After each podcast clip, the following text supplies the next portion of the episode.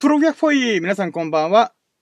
あなたの耳友達候補こと深夜の羅針盤深夜ここから客ことじです。えっ、ー、と、今回のラジオで13回目の収録となっております。えっ、ー、とですね、まずは今週のトピックをご紹介しようかと思うんですけども、えっ、ー、と、先週ちょっとバタバタしてて、えっ、と、先週今週合わせての、えー、ガッチャンコラジオとなっております。で、えっ、と、まあ、さらに、いつも日曜日に上げてるんですけど、またバタバタバタして、えー、結局月曜日に今収録しております。えっ、とですね、で、今週のトピック、まあ、先週今週のトピックで言うと3つあって、えっ、とですね、ちょっと、えっ、と、7月に深夜の、深夜のジャンクエッセイっていうのを、えっ、ー、と、Kindle 本として出版しようかなと思っております。まあ、そこら辺をね、ちょっと目指していこうかなと思っております。で、なんでかっていうと、まあ、ね、僕、今月中に仕事辞めて、6月いっぱいをもう Kindle 本制作に当てようと思ったんです。まあ、仕事自体もちょっと、うーんといろいろ思うところもあったんで、うん、だったら自分のやりたいことをちょっと一回チャレンジしてみようと、そういう思いで、えっ、ー、と、6月いっぱいに、えっ、ー、と、準備をして、7月に、えっ、と、Kindle 本として出版できたらなと思っております。はい。で、2点目が、えっ、ー、と、すずりを本格的に動き始めました。えっ、ー、と、すずりってまあ前から言ってる、あの、グッズ制作サービスみたいなものやってるんですけど、えっ、ー、と、とりあえず一回フルラインナップ遊びでやってみようってことで揃えて、で、まあちょっと、うん、自分の商品となるものを一回用意した、用意したというか自分で使ってみたいと思って、うーん、実際注文したんですね。で、それで、えっと、スマホケースが届きました、この前。で、これもちょっと記事にするんですけど、結構いい出来栄えで、おー、なんか自分のこのイラストが商品化されるって喜び、される喜びってやっぱ嬉しいもんだなと、ちょっといろいろ思いました。なので、もう本気でもう売ったろうと。売るために動こうっていうことで、えっ、ー、と、まあ、プライベート含め、まあ、ノートとか SNS、もろもろに、えっ、ー、と、この告知のやつをお知らせみたいな形で挟んでおります。で、えっ、ー、と、その回あって、えっ、とですね、まあ、僕のプライベートの、えっ、と、関係から、まあ、ある方から、えっ、と、じゃあこの商品だったら買っていいと思うから、あのどうすればいいみたいになったんで、まあ、もう身近な人なんで、えっ、と、そのまま自分の、えー、アカウントから、あの、注文しました。本当は取り分とかいろいろあるんですけど、まあ、初めて、あの、注文してくれるし、僕の知り合いというか、ある方、まあ、身近にいる方なんで、よし、じゃあ、僕の方で注文しとくねってことでやりました。なので、実際商品が売れました。いやー、よかったよく、まあ、売れたというか、まあ、そうね、うん。取り分ないけども、まあ、そんな感じですね。うん、それがやっぱ嬉しかったです。で、3つ目が、ラジオ漬けな週末で、えっ、と、この土日だけで、もう10本ぐらい収録したんですよね。まあ、15分ぐらいのやつもあるんですけど、大体がもう40分とか、40分ぐらいのやつを撮ってたんで、大体時間にすると9時間ぐらい喋りっぱなしな土日でした。えっ、ー、と、まあ、もともとドライブトークとかで、スタンド FM でやってたんですけど、ちょっとエンジン音が気になるなーってちょっと思いつつも、やっぱドライブしてる時の方がみんなリラックスして収録して、収録に参加してくれてる感じがあるんで、まあ、この取り組み自体はまあ良かったかなとは思うんですけど、まあ、土日で48時間中10時間ぐらい、9時間10時間ぐらいそのラジオにかけてたんで、まあ、なかなか4分の1ラジオに使うっていうのも面白いなーと思いました。はい。で、そんな感じでもう、な、なんか、何やってんだろうな、自分ってちょっと思いながら、うーん、あっち行ったりこっち行ったりとか、そんなことをしている僕は一体どこにたどり着くのか、その珍道中をお楽しみいただきましたら幸いです。それでは始めていきたいと思います。やろうとも、準備はいいかようそろー深夜の新版プレゼンツ、深夜のジャンクコンパス !Here we go! はい。ということで、このノートでは人生の羅針盤探しを目的にノートにいる日々の学びや気づきを投稿しております。主に取り扱うテーマは人文学だったり、スピリチュアル、信仰、宗教、哲学、文化、本の感想とか人の営みなどとなっております。そして2021年中に電子本の自主出版を目指して奮闘しております。何者でもない僕が何者になるのか、何も持ってない僕が何をやるのか、自分の全てを出し尽くすことができるのか、パンツを脱いだお父さんコンテンツを出し切れるのか、そんな僕の人生の物語を楽しんでいただけますと幸いです。はい。ということですね。えっ、ー、と、冒頭のトピックで紹介したんですけど、もう本当にね、この先週、今週、やることも盛りだくさんすぎて、ちょっとノートのところが全くできなかったんですよね。うーん。まあ、でも今日に関して言うならば、今日で3本、まあ、あげたりとかして、とりあえず合計8本今日紹介したいなと思っております。で、まあ、そんなことを、このドタバタしてる中で思ったのが、もう人生の全てをコンテンツにしたいなっていう、なんか感覚があったんですよね。で、改めてもう人生っていうのは本当にあっちゅう間に過ぎるんだなーっていうのをね、なんかこう思ってしまって、で、まあ改めてこの悔いなき人生っていう、まあよく聞く言葉じゃないですか。まあそれをね、あの改めて噛み噛み締めてるわけなんですね。で、コンテンツというのは、まあ、役立つこととか面白いことっていう風に二分されるって僕は聞いたことがあるんですよ。まあ、コンテンツって何ぞやってる時に2種類に分かれるよと。役立つことと面白いこと。で、役立つことっていうのに関しては僕やっぱ難しいなと思って仕事で実績があるわけでもないし、何か、えっ、ー、と、ものづくりをコツコツ積み重ねてきたわけでもないので、役に立つっていうのはちょっと厳しいなと。なので、もう残る面白いことで取り組むことに決めたんですよ。ただ、まあ、面白いっていうと、芸人さんとか、タレントさんとか、まあ、YouTuber さんとか、本当に面白い人たちっていっぱいいるじゃないですか。で、その中で、あ自分がこう割って入るって言って、だいぶやっぱきついなと。まあ、でも、その中でも僕の面白いことっていうのが、うん、心、えっ、ー、と、なんていうの、あまあ、知的好奇心とかだったりとか、うん、なんだろう、こういう学びとか気づきあって面白かったとか、そういうことになるの、なるんで、まあ、そこまで絞り込んだら多少は面白いことっていうのが、ちょっと多少自分の中でも見えてくるのかなと思ってます。で、ちなみに面白いことっていうのは、この心揺さぶるということらしいんですよ。まあこれはある方が言ったことなんですけど、で、まあさっき言ったように芸人でもなくじゅ、表現者としても、まあ、未熟なことを重々理解してるんですけどね、僕自身が。でもそんな僕がコンテンツを発信するってことは、なんて言うんだろうな、この、その面白いこと、えっと、心揺さぶることって喜怒哀楽で言うと、まあ、喜んだり悲しんだり怒ったり、喜あ楽しんだりっていうものの中で、うーん、なんだろうな、この面白いことを発信しようって思ってたりとか向き合ってることによって、僕自身がまた、なんだろうな、うーん、自分の人生自体が面白いことだらけになるんじゃねえかなと。その面白いことをどういうふうに発信してこう、コンテンツとして作り上げていこうとか、そういうことを考えて、いろいろこう、スターオンダしてると、えっ、と、僕の人生自体がすごい彩り豊かになるのかなということは思ったんですね。ってなると、そこからまた、あの、面白いことを自分なりに発信できるんじゃないかなと思って、だから人生すべてコンテンツにしたろうみたいな、なんかそんなことを思いました。まあ、なので、その一部として、ノートとか stand.fm だったり、 SUZURI っていうのも、もうその機会で今後も取り組んでいきたいなと思いました。まあ、そんな所信表明演説でございました。それではトークテーマに行ってみ、ま、行ってみたいと思います。えっ、ー、と、1週間の投稿記事を振り返って、まあ、正確には今回ガッチャンコなんで2週間ですね。2週間の投稿記事を振り返って、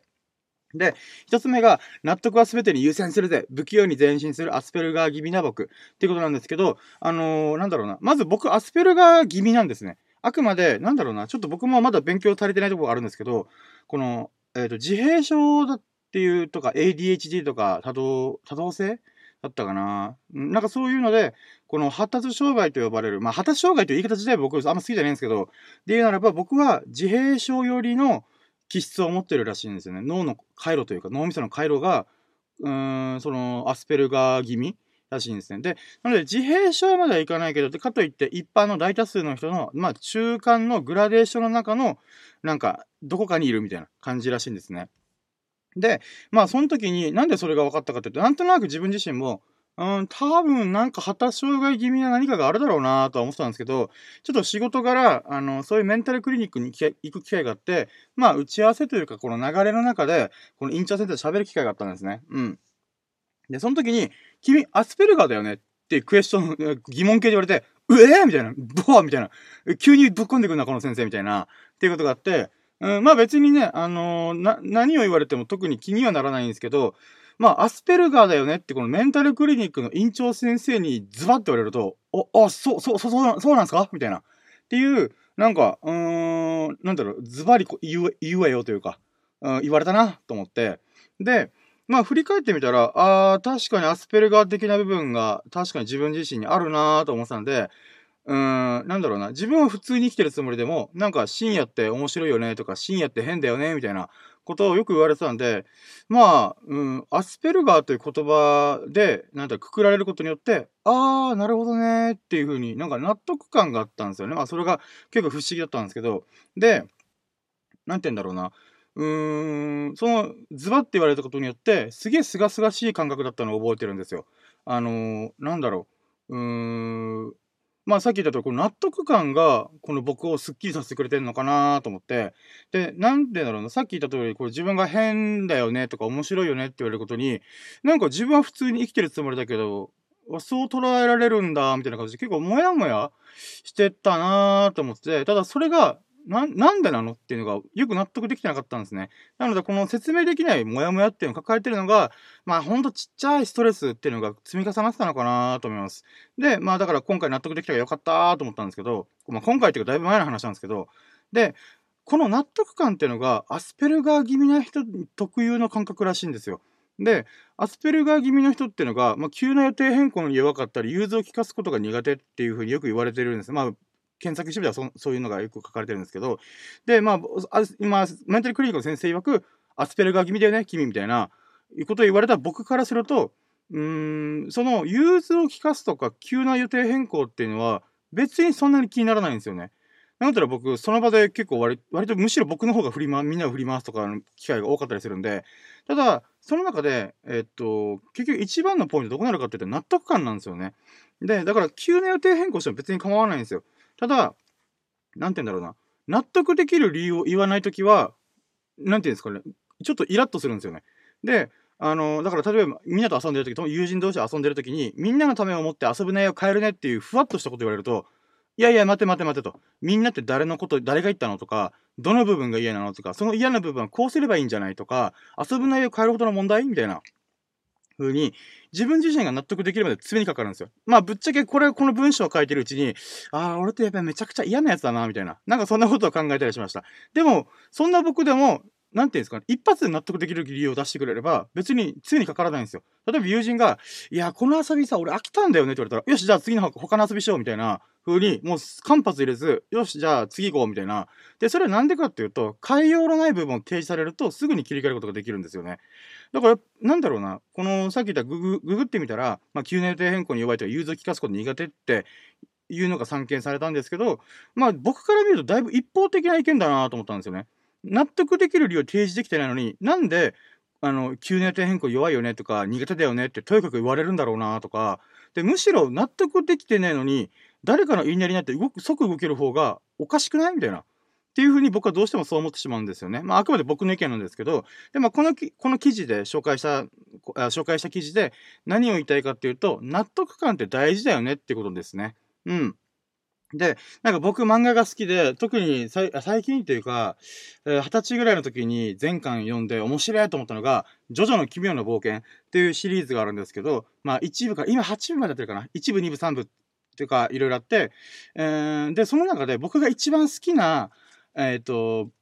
えっ、ー、と、ものが7部なんですね。スティールボールランっていう、タイトルサブタイトルというか、まあ、ジョジョの奇妙な冒険第7部、スティールボールランっていう作品なんですよね。で、その中でジャイロっていうキャラクターが出てくるんですね。で、えっ、ー、と、その中で、なんだろうな、このジャイロというキャラクターが、この厳格な父とか、この先人の教えとかを大切にした一族な、一族の生まれなんですよ。で、なので、ジャイロという主人、あ、じゃ主人公じゃ、まあ主人公なんだけど、キャラクターは、えっ、ー、と、自らの意思を封じる癖があったんですね。自分がやりたいことというよりも、あの、この父親が言ってることとか、あと先人の、この今までの先祖とかの言って大切にしていることとか、そういうことをを優先する癖があったんですよ。で、それを敵にも見抜かれて、あの、外からの出来事にしか対応できない、なんか対応者っていう揶揄をするんですよ。ディスってくるんですよ。で、それにジャイロは、こんぬろみたいな感じで思いながら、自分自身が前に進むために必要なのが納得だったっていうシーンがあるんですね。なので、納得は全てに優先するぜみたいな、そんな言葉があるんですよ。で、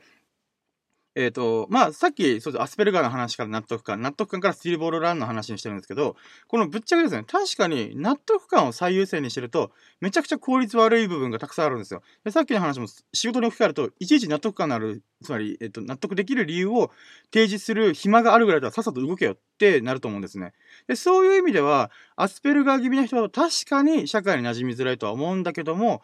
でも、だからといって自分の人生を、それは人に明け渡してることとも言えるんじゃないかなって僕は思うんですね。で、僕自身も社会に馴染むために、まあ、あの手この手でいろいろ自分なりに馴染もうとしたんですけど、やっぱ結局どっかしらで精神的に病んでくるんですよね。なので僕は割り切ることにして、自分が納得できないことをやらないっていうのを一点と、何かお願いされても納得できる説明をするまでは動かないっていう、この2点の、なんだろう、ポリシーというか、考え方を実行してたんですよ。で、そしたら結構自分のメンタルが健やかになったなと思って、なので、多少は納得できないまま動いてくこともありはするんですけど、このポリシーがあるって存在するってだけでも、だいぶ生きやすくなったかなと思っております。まあね、あの、もしかしたら、さっきスティリボールラン出てきたジャイロっていうキャラクターも、もしかしたらアスペルガー気味の人だったのかもしれないなと、なんかそんな感じで締めくくっており、おる、あ、いる記事でございます。はい、ということで、えー、っと、次がですね、えっ、ー、と、あ、そうの、えっ、ー、とですね、タイトルで言うと、初マイクラ、開始15分で溺死しかけたった件っていうタイトルで書いたんですけど、えっ、ー、とですね、あの、ノートっていう、えっ、と、ブログというか、この、ブログ投稿サービスみたいなプラットフォームか。で、えっ、と、時々このお題があるんですね。お題、お題、ハッシュタグみたいな、こういうテーマで書いてみたらどうっていうお題があるんですけど、そこでマインクラフトっていうゲームがあるんですけど、まあ皆さんやったことあるんですかね？僕は本当にやったことなくて、で、それで初マイクラに挑戦してみようと思って、まあ、このお題のハッシュタグを書くために、まあついでにやっちゃうかみたいな、ということでやってみたんですね。で、うん、で、それでいろいろやっ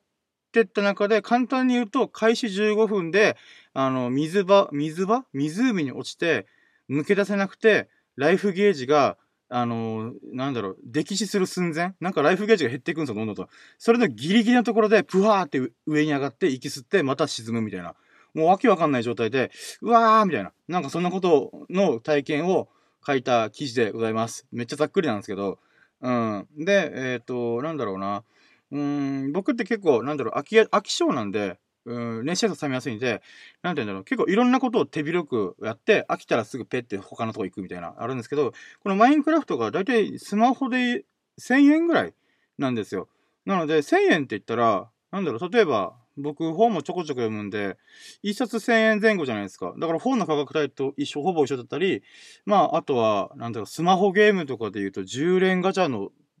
代金とほぼ一緒。だったり、あとはビッグマックセットとか、マクドナルドとか、まあ昼食、ちょっと豪華な昼食とかの金額と一緒だったりするんですよ。で、それ考えたら、さっさと買えばよかったのになーってちょっと思ったんですけど、まあ今回の機会いいなと思ってマインクラフトをスマホ版買ってみたんですよ。で、えっ、ー、と、まあそれで15分で歴史かけたんですけど、この、なんだろうな、うーん、まあマイクラやりたいってことで、まあ、なんだろう、始めて、えー、なんだろうな、なんか、久々にゲームやって思ったのが、ああ、そうだった、僕、なんか思い出したのが、このモンスターハンターすら僕まともにできない人なんですね。例えばモンスターハンター、なんかすげえ高校とか二十歳ぐらいの時にやったんですけど、あの、チュートリアルの最後ら辺だったのかな？終わってからなのかわかんないですけど、肉をなんか音楽に合わせて、このくるくる回転させるやつがあるんですよ。僕、それをリアルに50回ぐら、50回かな？ちょっと回数覚えてるんですけど、結構それぐらいチャレンジしてもうまくいかなかったんですよ。なんか、この、うまく焼ける、焦がしたり、なんか生のままだったりとか、なんかそういう状態が続きすぎて、無理だって言って、だから僕モンスターハンターというゲームの醍醐味である、モンスターと、なんだろうな、ちゃんと戦闘することもなく、お肉のステージ、ステージって言ったら変だな、チュートリアルで挫折した経験があったんですよ。つまり、何が言いたいけどゲームが苦手なんですよ。なので、まあ、マイクラやっちゃったけど、速攻沈んじゃったわって言って、1000円で買ったけど、その1回以降まだやってないんですよね。だから、えー、どうしようと思いながら。で、まあ、同僚とかにその話をしたんですよ。マインクラフトめっちゃ難くないですか？みたいな。なんか、うーん、なんか動物の森っぽいものづくりゲームって思ってやったけど、なんか全然違うんですけどって言ったら、なんかその人が甘いっつって、なんか何か得たり、得たり作ったりするっていうのは、もう永遠とこのマイクラの中で動物をぶっ飛ばしたり、アイテムをコツコツ貯めることが大事なんだよ、みたいな。なので、なんだろう、この、うん、なんか自分の世界を簡単に構築できるな、できると思うな、みたいな、なんかそんなこと言われて、なるほどなと、僕はマイクラにちょっと勘違いしてたなと思って、あの、ほのぼの系のものづくりゲームとかじゃなくて、このリアルを追求した本格派ものづくりゲーム、まあ元祖中の元祖なのかなと思いました。なので、今のところ2回目いつやるかなってちょっと悶々としながら、まだスマホから消してないんですよね。まあそんな内容の記事でございました。はい。で、3つ目が、すずり領域展開。自分の商品を本気で売りに行こうと思った件。えっ、ー、とですね。まあ簡単に言うと、飽きないをなめんじゃねえっていうのを自分自身に対して思ったっていう記事なんですけど、えっ、ー、と、なんて言うんだろうな。うん、最近、この、なんだろう、流行り物とかにトレンドとかはちゃんと乗っかろうっていう意識があって、あの、鬼滅の刃がちょっと前に流行ったじゃないですか。で、ある程度今ブームが落ち着いたな、みたいな。っていうところで言うならば、この呪術廻戦っていうものも最近ちょっとブームになり始めてるっていうのがあるので、この呪術廻戦いざや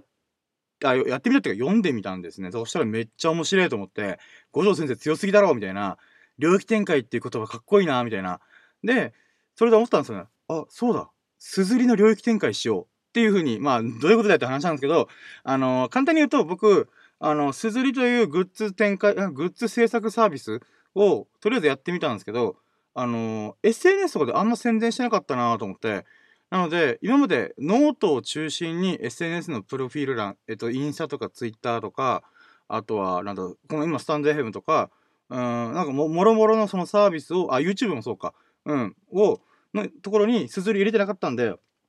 全部それに差し替えたんですね。うん。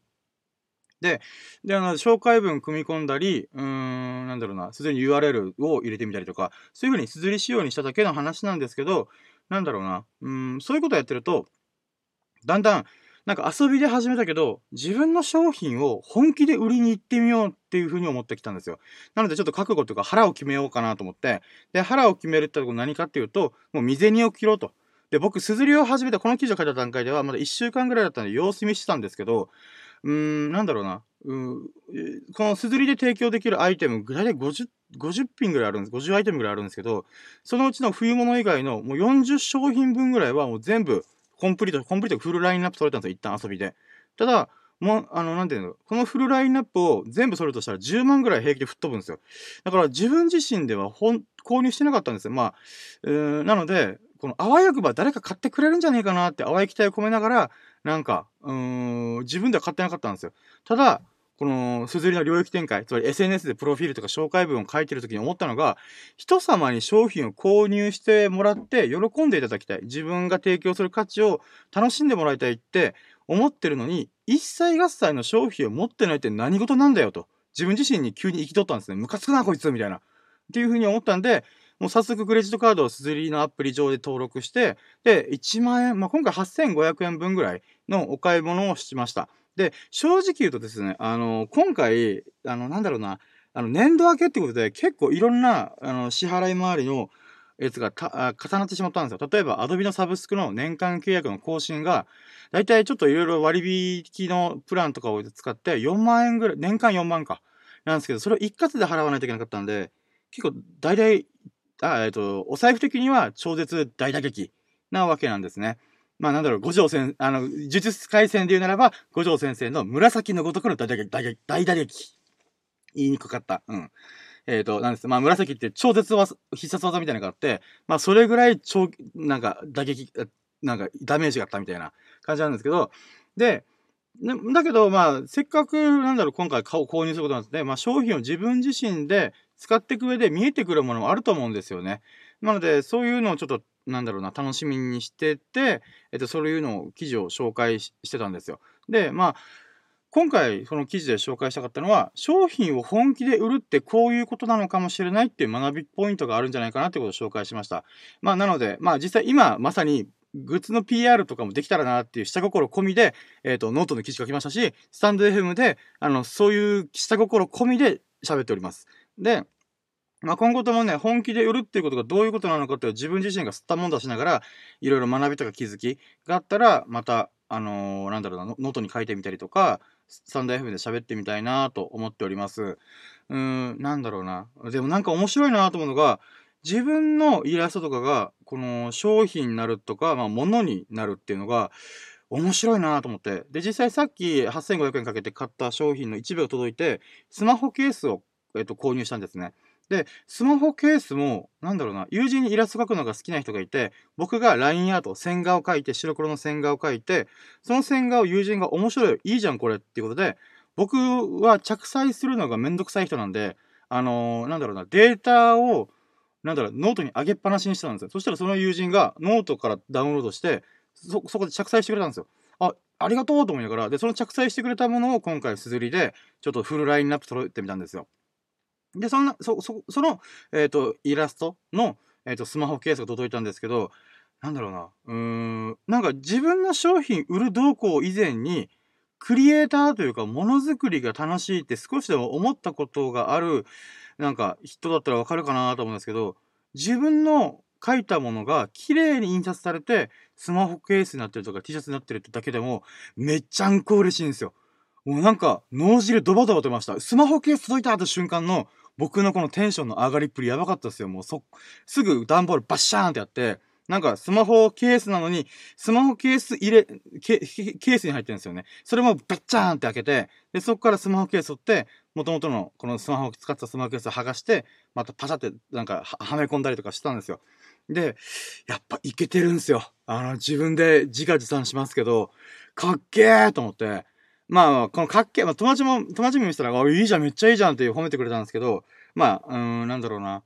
うーん、なんだろう、これお金を稼ぐっていうことにフォーカスしすぎてたなってちょっと自分、商品届いて反省しました。で、やっぱりまず大前提に自分のものが、自分が作った何かがイラストだったりっていうかね、何でもいいんだけど、写真でも。で、それが、この印刷手軽にされて、えっ、ー、と、自分で着れたりとか、自分の日用品に使えるってだけでも、十分学びとか気づきがあるなと。なんかそんなことを今回思いました。なのでちょっと今後もね、鈴井はね、いろいろ商品展開というか、この何かしらが売れるまでひたすらいろんなイラストとかをはめ込んで、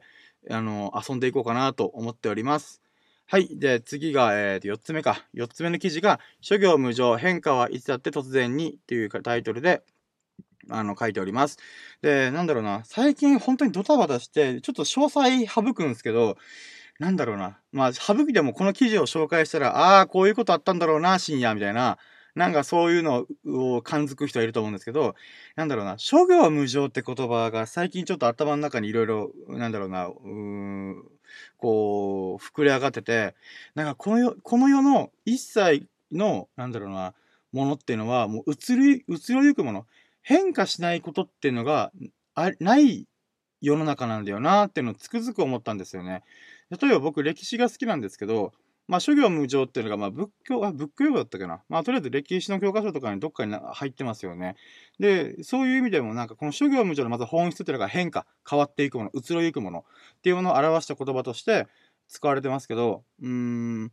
なんだろうな。うん、むしろ変化しないものがないよね、みたいな。なので、すごく当たり前のことを言った言葉なんですけど、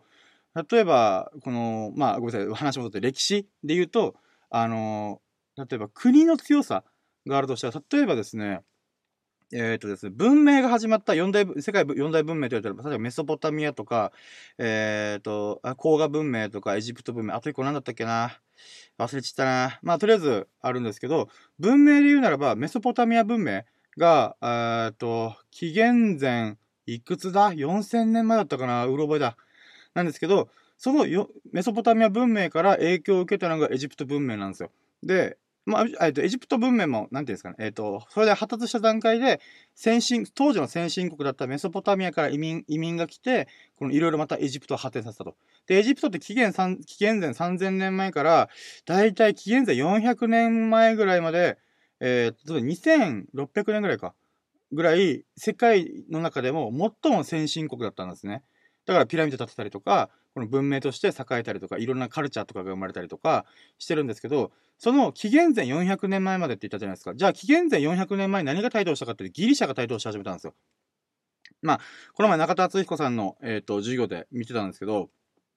で、そこからギリシャからローマに移ってとか、なんかそういう風に、この世界の覇権国っていうのは、歴史振り返っても、この栄枯必衰っていうのかな？この栄えたものもいつか衰えてくるとかがずっと繰り返されてきてるんですよね。で、えーと、ローマも、えーと、滅ぼされてその次に台頭してきた国とかあの例えば中国とかもいろいろありますよね。その当時の世界の世界中の国々で覇権国と呼ばれてるのもいつか衰えてあの次の覇権国に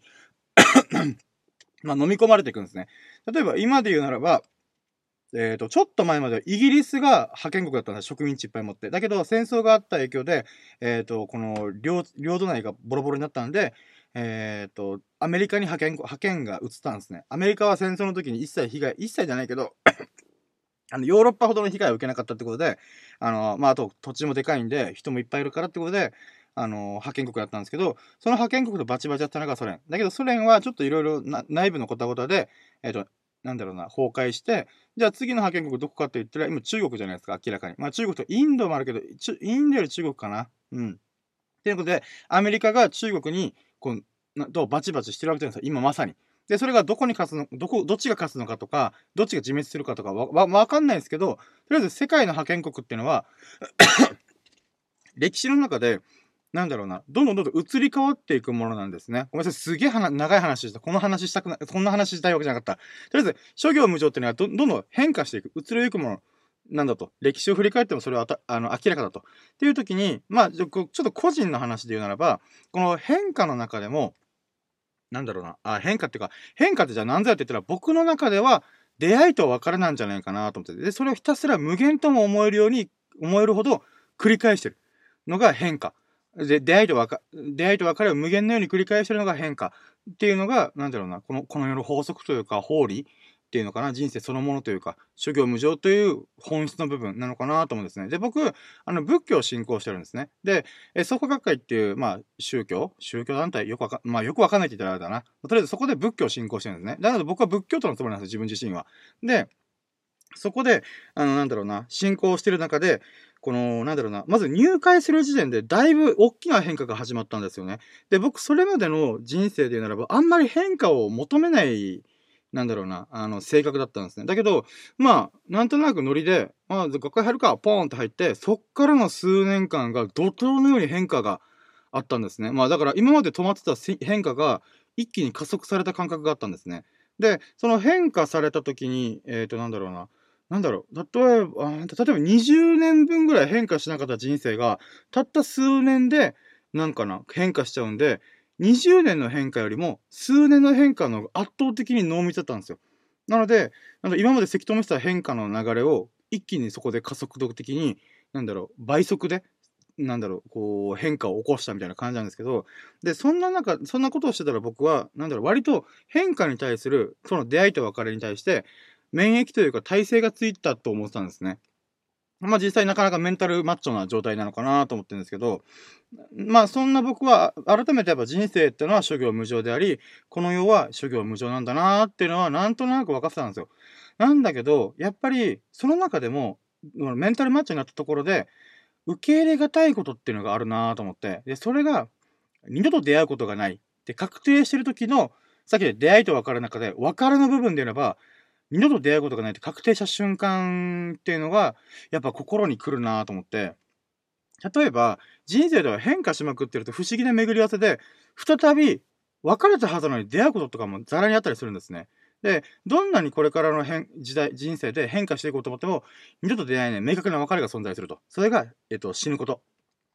だと思ってるんですね。で、死というのは、あまたある別れの中でも、究極の別れの一つじゃないかなと思ってるんですね。で、えっ、ー、と、そういう死とかを経験した時って、この宗教とか信仰っていうのはとっても役に立つなと思ったんですよ。まあ、なぜなら最古の人の営みって僕前から言ってるんですけど、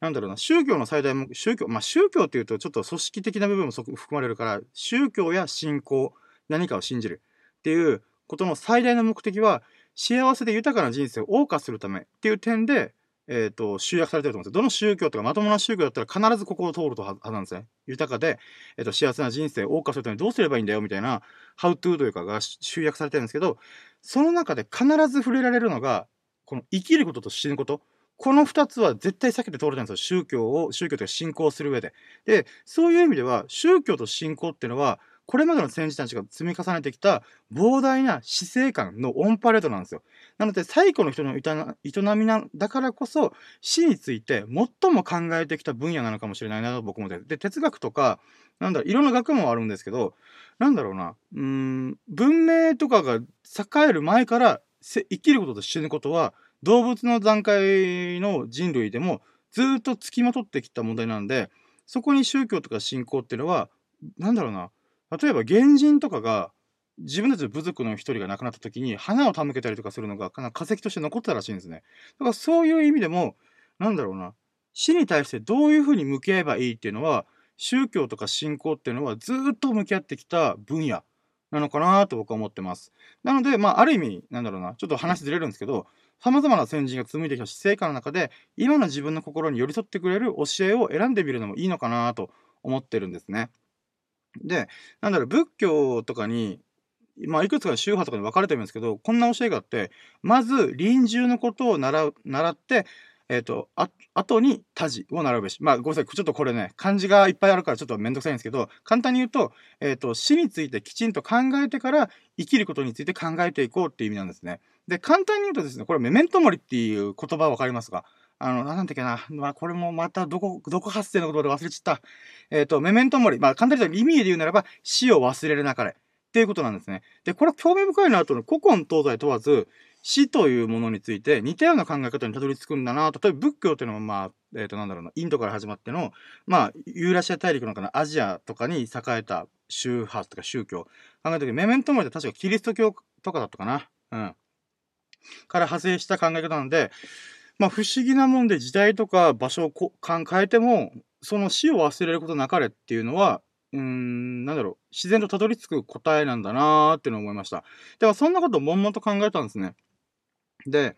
なんだろうな、その中で、こういう考え方にも改めてたどり着いたんですよ。自分の中でね、えっ、ー、と、この死という究極の別れの延長線上に、命の時間、自分が生きてる時間もあるんじゃないかなと思ったんですね。で、僕たちは、例えば誰かが亡くなった。とか、まあ、親とか友人とかが亡くなったってなった時に、この死という究極の別れに向かって、全速力で駆け抜けてるっていうのが、なんだろうな、分かりやすいじゃないですか。誰かが亡くなったっていうことで、あ、そっか、駆け抜けたな、みたいな、とか、なんていうの、分かりやすいんですけど、実は、あの、僕たちが今、この生きてる1秒すらも、究極の別れがずっと繰り返されてんじゃねえかなと改めて思ったんですよね。なので、えっ、ー、と、自分が生きてる時間っていうのは、常に今この瞬間、今、今、今、みたいな感じで、1秒、1秒、1秒、どんどんなくなってってるんですね。いなくなってってる。変化を起こしてる。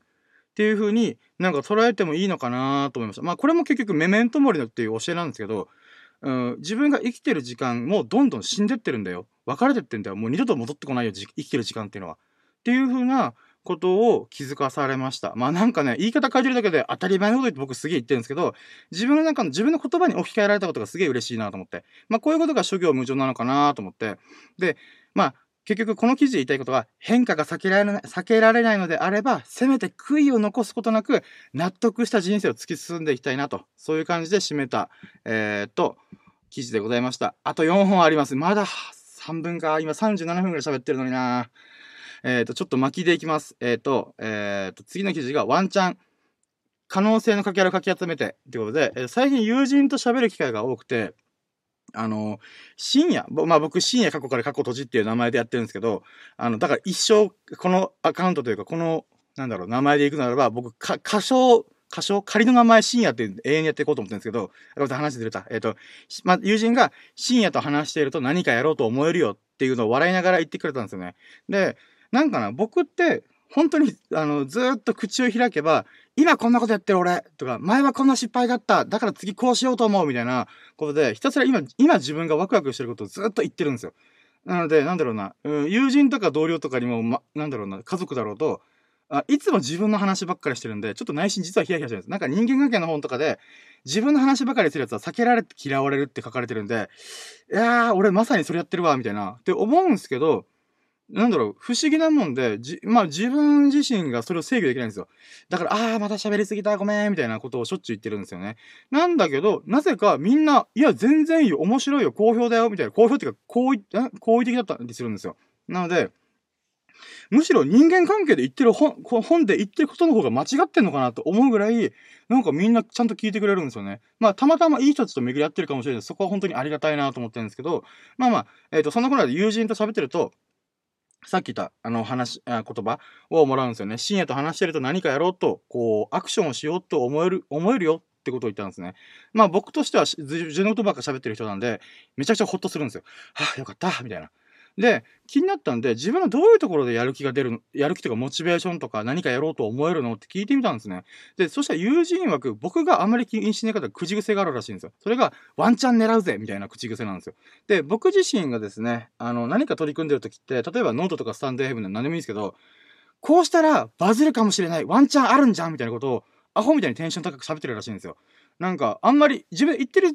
自覚が多少あったんですけど、そこまで言ってるとは思ってなかったんですよね。で、まあ、ちなみにワンチャンっていうのはワンチャンスっていう意味なんで、なんか1回のチャンスで逆転できるという状況を示す麻雀用語だったらしいんですけど、まあ、それがだんだん普通の一般の若者言葉みたいに使われ始めたと。で、その中で僕は、えっ、ー、と、YouTuber をやってみ、YouTube やってみようって遊んでる時に、あのー、いろんな YouTuber さんを調べてる時に、そのワンチャンってことをよく聞くんで、あ、いい言葉だなと思ってだんだん使うようになったんですけど、で、なんだろうな、その、えっ、ー、と、友人たちは、どうやら、どんなにうまくいかなか、いってなくても、この可能性のかけらをかき集めて、わーってかき集めて、こうしたらワンチャンあるかもみたいなことで、いう僕の言葉とか行動を見てて、あ、じゃあ俺もややろうかな何かみたいな感じで気持ちが奮い立つらしいんですね。だからなんかそう言われるとすげえ嬉しいなと思いつつ。で、確かにまあ言われてみると僕はひたすら情報とか、なんか本とかで引っ張ってきて、で、この組み合わせだったらワンチャンあるんじゃんとか、毎回実験してて、で、ううまくいかなかったら、まあ次はこんな組み合わせでワンチャンあるかちょっと試してみようみたいな感じで、ひたすら実験を繰り返してるんですね。まあ、自分なりにね、あんまり頭よく、あんまりってか頭良くないんで、まあほんと体当たりで泥んこにまみれながらやってるんですけど、なので、なんだろうな。うん、まあ結局ワンチャン、今まで掴んだことないからひたすら今ワンチャンを探してるんですけど、うん、そんな僕の振る舞いが、まあ、誰かの友人、友人の心とかを揺さぶることができたことはとっても面白いいな、誇りに思えるんですけど、でそこで、えーと、ちょっと自分なりに気づいたのが、友人たちが振り立つには他の理由もあるかなと思って、僕、自分で言うのも大変恐縮なんですけども、まあ、自己肯定感120%男なんで、あの、僕、友人たちの可能性を見つけるのがひたすらうまいんですよ。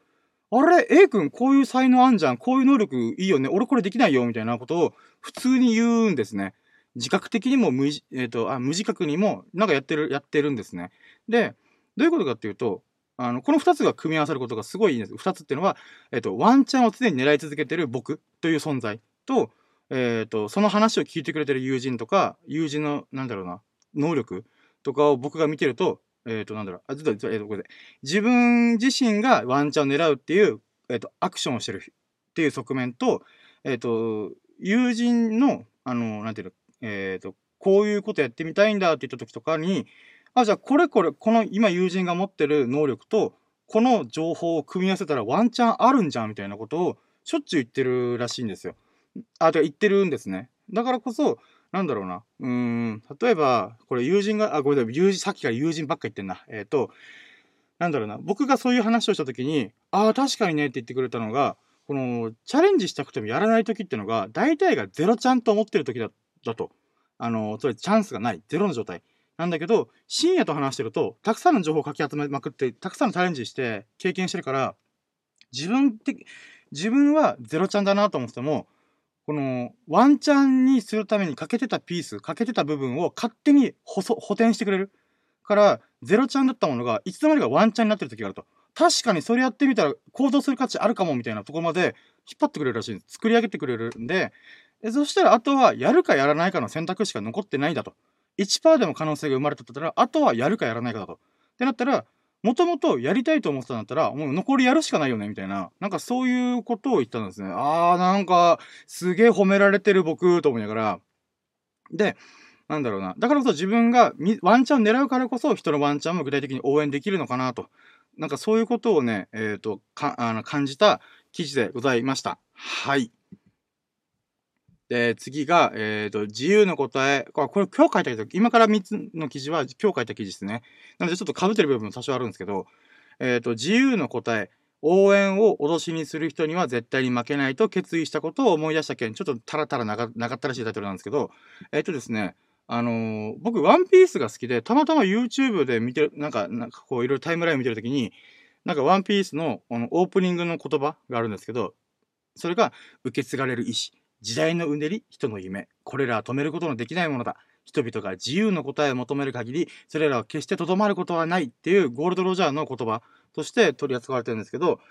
えっ、ー、と、その言葉を聞いたときに、あの、ノートを僕半年5ヶ月ぐらい続けてるんですけど、あの、ノートを始めたばかりの頃とか、えっ、ー、と、始めて数ヶ月の時、2、3ヶ月目とかの時に巻き巻き起こったことが急にフラッシュバックしたんですね。で、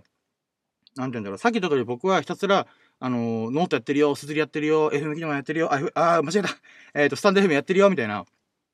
ことをやってるんですけど、この、なんだろう、今この瞬間ハマってる楽しいことを喋りたくてしょうがないんですよね。だから喋っちゃうんですけど、そうなってると何が起きるかっていうと、アカウントバレてるんですよね。あの、顔出ししてないくせにアカウントバレてるっていう謎の現象が起きてるんですけど、まあまあ別にそれはいいんですけど、まあ、それで、なんだろうな、不特定多数の人に多少達しられるとめんどくさいことが起きるなと思ったのが、なんか、こんなことする人は応援できないっていう風に、ちょっとごめんなさい、これ文脈がわからないって意味わからないですよね。なんだけども、とりあえず、なんか、応援できないよ、そんなことしてたら、みたいな感じで言われたんですよね。で、なんだろうな、僕って基本、なんだノートやってる、さっき言ったスタンド FM やってるよとかを言ってはばからない人なんで、うん、なんだろうな、うん、そんなんじゃフォロワーしないよ、みたいなことを言うのニュアンスで言われるんですよ。で、僕思うんですよね。うっせえみたいな。誰も応援してほしいなんて一言も頼んでねえよ、ボケと思って。で、どういうことかっていうと、僕は、最近ハマってる遊びを喋ってるだけであって、誰も応援してって頼んでないんですよね。例えば、麻雀にハマってるとか、釣りにハマってるって喋ってるだけなのに、いやー、それはフォローできないな、それは応援できないなって言われると、きょとんとしませんえ何それみたいな。俺今サーフィンの話してんだけど、とか、麻雀の話してんだけど、みたいな。って言われたときに、なんか、だからこの今のさっきの一言で言われたときに、いや、ムカつくな、こいつと思って。だけどまあ、改めて、話の文脈おかしいよなっていうのに疑問がいてたんで、なんでそんなこと言うんだろうなって思ってちょっと考えたのが今回のテーマです。で、結論から言うと、この応援しないことを脅しとして使ってんじゃねえかなと。だ人の行動を支配するために、あのー、言ってんのかなと思ったんですね。で、まあ、なんで脅したいのか、なんで支配したがるのか、それは僕が、僕はそういう考えしないので全く理解できないんですけど、ただまあ、脅しに使っていくことは間違いないわけですよね。わけない、わけなんです。なので、えっ、ー、と、まあ、だけど思うんですよね。そんな貧弱な鎖でワクワクして好きなことやりたいと思ってる僕を支配できると思うなよみたいな。まあごめんなさい、なんかすげえ口悪いな。で、応援すればしないも人それぞれだと本気で僕は思ってるんですね。好き放題やってる僕だからこそ、この僕がやってる遊びっていうのは、応援されないだろうなってことの方が当たり前だと思ってるんですよね。だからこそ応援するとかフォロー、フォローしてくれる人とかっていうのは、のそういう人たちの言葉ってめちゃくちゃ嬉しいんですね。だけど、そんな、えっ、ー、と、このありがたい、えっ、ー、と、応援するよっていう言葉を、脅しに使ってくる人とか、支配しようとしてくる人には、絶対負けねえかんな、みたいな。なんかそんなことをね、考えてたんですよ。で、そういうことをね、急にこのワンピースの動画見てるときに、あ、そうよ、そんなことはあの考えてたなってことを思い出しました。で、なんだろうな、このワンピースという作品では、まあ、支配とか自由っていうのをよく取り扱ってるんですね。で、まあ、なんだろうな、この、まあ、ルフィ、主人公のルフィしかり、この自由に、よっしゃ、俺は海賊王なるぜみたいな、夢を目指して突き進んでいく様子が、まあ、描かれてるわけなんですね。なんだろうな、うん、この、いくら支配しようとしても、これ自由を求める人、夢を求める人は止めることができないなと。なんかね、ちょっとこれ今、すげえふわふわして、自分で今読んでてふわふわしてるわと思ったんですけど、まあそんなことをね、思った、えっ、ー、と、記事でございました。あと、えっ、ー、とですね、スタンド FM がもう10、やばいね、47分喋ってるよ、今。えっ、ー、と、次が、えっ、ー、と、嘘つきへの憧れ、嘘が苦手な僕は小説を書けない件っていうことなんですけど、あの、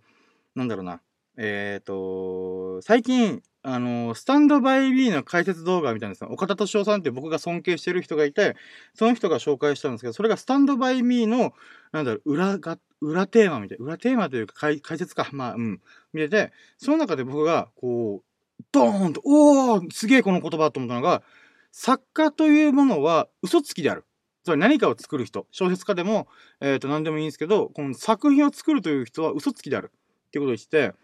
なるほど、これすげえなーと思って。で、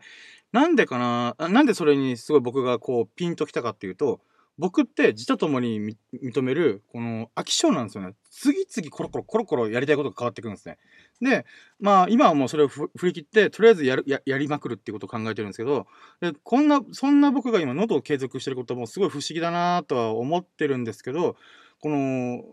そんな僕だからこそ、飽きた場合のことをめちゃくちゃ考えるんですよ。飽きたらこういうことをやってみようみたいな。なので、ノートの中で文章を書くっていう中で、今僕エッセイ系、エッセイ系ばっか書いてるんですね。なので、この小説とか、そういうのにチャレンジしてみようと思ったんですよ。まあ、そういうのも楽しそうだなと思って。だけど、この小説、じゃあまあ短編小説から始めようと思って、始めるじゃないですか。そしたら、全然筆が進まないんですよね。びっくりするぐらい。で、設定とか登場人物、構成とか、もう考えまくってるんですよ。あ、こんな話でこういうキャラクターがいて、こういう展開にして、オチはこんな感じとか、普通に喋れるんですよ。だけど、そこまで考えてるくせに、で、えっ、ー、と、映画で言うならば、こんな感じのさ、シーンがあってさ、とかいうぐらい、もう映像としても浮かんでるんですよ。だから、あとは文章を打てば、えっ、ー、と、進むんですけど、全然やる気ないんですよね。文章を構築する気が一切わからなくて、あれ？なんだろう？みたいな。なんかしらけるな？みたいな。なんか不思議な感覚で、まあ、何やってんだろうなって思うんですよね。その小説書こうとしてる自分自身にね、思うんですけど、で、それで、あのー、僕、サッカーをしてる友人がいて、えっ、ー、と、その友人にいろいろアドバイスをもらおうと思って聞いたりするんですけど、なかなかなんか要点がわからないんですよね。どういうことだろうみたいな。どうしたら小説書けるのって聞いても、なんかふわふわしてて、えー、じゃあ、それが伝わらない僕は、その小説を書く能力がないんだなーってなんとなく思ってたんですよ。で、で、今回のこの岡田敏夫さんの動画を見て、もうこのなんかバラバラになったこのパズルのピースが、もうすべて一気にパチンってはまった感覚があったんですよ。あ、だから友人は僕に対して小説を書くとき、書く、どうやって書いてるのとかいうアドバイスができなかったんだなと思ったんですよね。で、それが作家というものは嘘つきであるっていう言葉に集約されてるんですよ。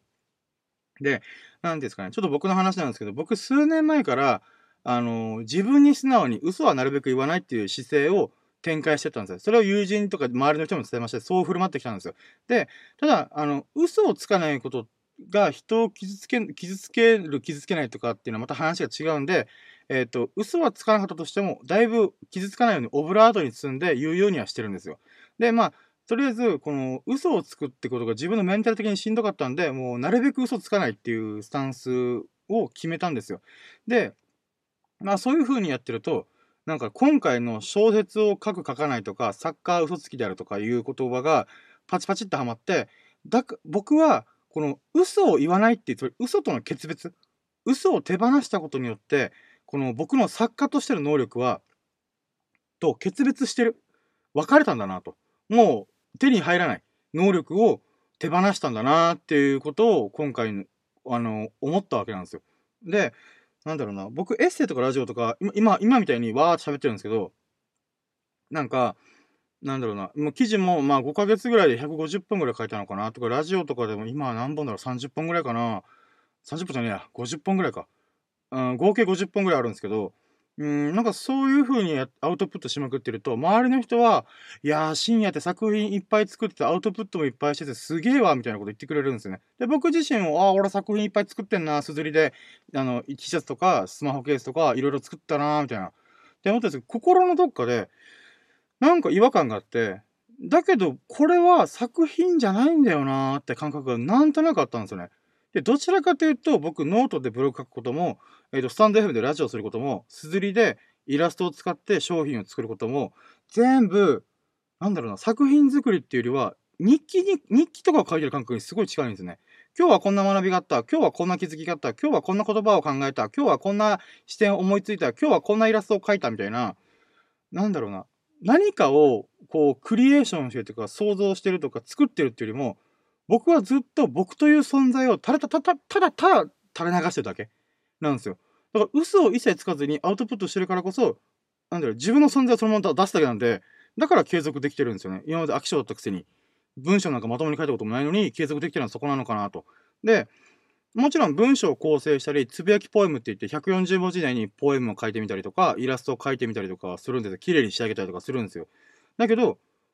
それは今思えば作品を作ってたわけじゃないなと思って、あくまで僕の存在を皆さんに伝わりやすいように整理してるだけなことに気づいたんですよ。なんか伝わるかなこれ聞いてる人いるのかなちょっとあれなんですけど、まあ、とりあえずこの記事自体が作品っていうのは嘘の演出なんだなっていうのを、えっ、ー、と思ったんですよね。で、小説とか娯楽映画とかアニメとか、まあ何でもいいんですけど、そういうフィクション系のフィクションなものは、ある意味で嘘の塊なんですよね。そんなストーリーもキャラクターも現実には存在してないわけじゃないですか。ワンピースとか特にそうですよね。ルフィなんてゴム、手が伸びるゴム人間って何やねんって話じゃないですか。えっ、ー、と、そういう意味では、作家という人は、存在は、虚構を構築、演出してる人なんじゃないかなと思ったんですね。で、えっ、ー、と、だからこの作家である友人は僕に明確なアドバイスができなかったんだなとか納得できたんですよ。だから嘘を手放した僕は作品を作る能力とも、えっ、ー、と、手放してる。っていうことなんだろうと。なので、だからさっき言った通り、小説用の文章を書こうとした時に、なんかしらけるわって思ったことは、無意識にもう嘘をつかないっていうことを決めてるから、この嘘を書いてもつまんないじゃ面白くなくないみたいなっていう拒否反応がもう生まれてたんじゃないかなと思ってるんですね。まあそんなことをね、ちょっと感じたことを書いた記事でございます。で、面白いなと思うのが、なんだろうな、僕はエッセイを大量に書くんですよ。もうひたすら150本全部エッセイなんですよ。なんですけど、作家である友人はエッセイをあんまり書きたがらないんですよ。不思議なことに。で、エッセイを書こうと思えば、その友人は書けるんですよ。だけど、本人として書きたくないらしいんですよ。なんか嫌だなみたいな。でも、そこも不思議だわと思って。つまり、嘘をつかないことを糧に、エッセイやラジオを発信しまくってる僕と、嘘をつくことを糧に、小説や楽曲を発信しまくってる友人っていう、この二つの対比構造がまた面白いなと思って。でさらに真逆の二人が友人として普通に交流していることも不思議だなと。なんかね、そんなことを、えーと、考えた記事でございました。はい、残り54分、やばいな時間。えっ、ー、と、一人立つ精神、最後の記事が一人立つ精神、一人でいるときに一番賑やかなやつであろうと誓った件。えっ、ー、とですね、一人でいるのは賑やかだ。誓って負け惜しみじゃない。っていうことですね。えっ、ー、と、最近ですね、えっ、ー、と、亀さんという友人がいて、その人と、まあ、スタンド FM で1時間ぐらいのラジオをこの前撮ったりとか、そういうふうに仲良くさせてもらってるんですけど、その亀さんが、僕にある本とあるポエム、ある詩を進めてきたからなんですよ。で、僕は亀さんとちょこちょこ似てる部分が自分自身あるなと思ってて、そんな亀さんが選んでくれた本だから、ちょっと読んでみようと思って、サクッとその場で読んだんですよ。そしたらめちゃくちゃ面白いこれ、みたいな。で、それが、えっ、ー、とですね、永遠の死というシリーズで、茨城のり子さんってもうすごい有名な人なんでしょうね、詩の界隈では。で、僕はちょっと知らな、ご存知なかったんですけど、その方の詩を厳選した、えっ、ー、と、詩集本なんですね。で、その中でも、一人は賑やかっていう作品があるんですけど、これがね、まあ面白い。もう頭トンカチってガーンってやられたような、なんかそんな殴られた感覚でございました。で、まあこれはちょっと記事読んでもらえば全文を一応とりあえず入れてるの書いてるんですけど、その中でもこう、いいなと思ったのが、一人でいるのは賑やかだ。誓って負け惜しみじゃない。なんかじゃない。一人でいると寂しい奴が二人寄ったらなお寂しい。大勢寄ったらただただず堕落だな。恋人よ、まだどこにいるのかもわからない君。一人でいるとき、一番賑やかなやつやってくれってあるんですけど、まあ、簡単に言うと、えっ、ー、とですね、あの、一人でいるときに一番賑やかなやつであると。好きなことやってろみたいな。好きなことやってろっていうか、まあ、僕はそう捉えたんですけど、なんだろうな。ちょっと最近、なんだろうな。一人でやることを重要視した方がいいのか、みんなで足並み取れてやることが重要視した方がいいのかって、ちょっといろいろ自分の中で悶々としてる時期だったんですよ。で、そんな悶々としてるときに、僕の背中を押してくれるような詩を紹介してくれた、まあ、亀さんありがとうと思ってるんですけど、なんかこの茨城のり子さんの詩が、なんか、ああ、わかると思って、今の自分一人でどんどんやり、なんかいろんなこと好きなことをや自由にやりたいっていう、えっ、ー、と、考えを持ってる僕を後押ししてくれるような詩だったんですね。だからすげえタイムリーじゃんと思って、なんかそういうのをね、ちょっと紹介した記事でございます。ごめんなさい、もう時間ないからだいぶサクサクいってるわ。はい、ということで、えっ、ー、と、今回8本だったかな。の記事を紹介いたしました。で、えっ、ー、と、今週の振り返りまとめなんですけど、あの何ですかね、えっ、ー、と、さっき諸行無常の話しましたけども、えっ、ー、と、まあ、感づいた人は、ああ、こいつと思ったかもしれないんですけど、えっ、ー、と、簡単に言うと、えっ、と、まあ、昔からの友人が先日亡くなったんですね。まあ、だから先週と今週のラジオがガッチャンコになったりとか、ちょっと配信のタイミングが日曜日から月曜日にずれ込んだのは、この件で、ちょっと心身ともにドッタバタだったんですね。で、まあちょっと体調を崩しがちだったので、なんだろうな、ちょっと心の準備とかもろもろを、えっ、と、あ、ごめんなさい、ちょっと違うわ。ごめんなさい、今、普通に頭フラフラしてた。えっ、と、この友人自体が亡くなることに関しては、もう体調が崩しがちだったんで、うっすらとも心の準備をしてたんですね。もともとね。で、ただまあ、あと、ただっていうか、あと僕が親族で亡くなった人が何人かいるってことと、あと仏教を信仰してるんで、死について自分なりに勉強してきたんですね。ただまあ、改めてやっぱ亡くなることに関して、まあ、衝撃が結構あったんですね。で、そこからね、いろいろ考えてみたんですね。だから今日の、今回のラジオとか記事の内容で言うと、やっぱり悔いなき人生を送りたいっていう部分があぶえというテーマが結構多かったのかなと思います。で、まあ、今回ね、本当にあまりにも早すぎて旅立っちゃったんで、まあ、これまでの学これまでの学びはさらに深く学ぶ、まあま深く捉えることができて、新たな気づきがさらに広がっていきました。この友人が亡くなったことによってね。で、まあ、整理でき始めたらね、この記事にいろいろ書いたりとかまとめたりしようとは思ってるんですけど、まあ、皆様も悔いなき人生を謳歌することを本当に祈ってます。人生本当あっちゅう間。うん。はい。ということで、最後までお聴きいただき本当に本当にありがとうございました。毎週日曜日20時前後に深夜のジャンクコンパスを能登上でオンエアしていきたいと思ってますので、来週もお楽しみにしていただけますと幸いです。何か良かったなーと思ってくれましたら、ハートマークやフォローをしていただけますと、あモチベが爆上がりしてガンガン投稿いたします。そして嬉しすぎてぴょんぴょん飛び跳ねます。聞いてくれた方のご意見もお聞きしたいので、ぜひコメントいただけますと幸いです。それでは皆様がほからかな日々を謳歌することを心の底から祈ってます。Thank you for listening. Have a nice day. はい、ということですね。えっ、ー、と、スタンド FM 側も一応放送したんですけど、10人入って一切いなくなってるな。えっ、と、一応ですね、ひろやんさん、白猫さん、古民家女子大生くずこさん、07023さん、べち、べじまきさん、君のためにホームランを打つ、オレ、オレステス・デストラーデさん、えっ、と、スコアさん、フルートさん、ゴスペルさん、のりえさん、えっ、と、参加してくれてありがとうございます。はい。ということで、えっ、と、コスタンド FM も終了いたします。参加いただき、ありがとうございます。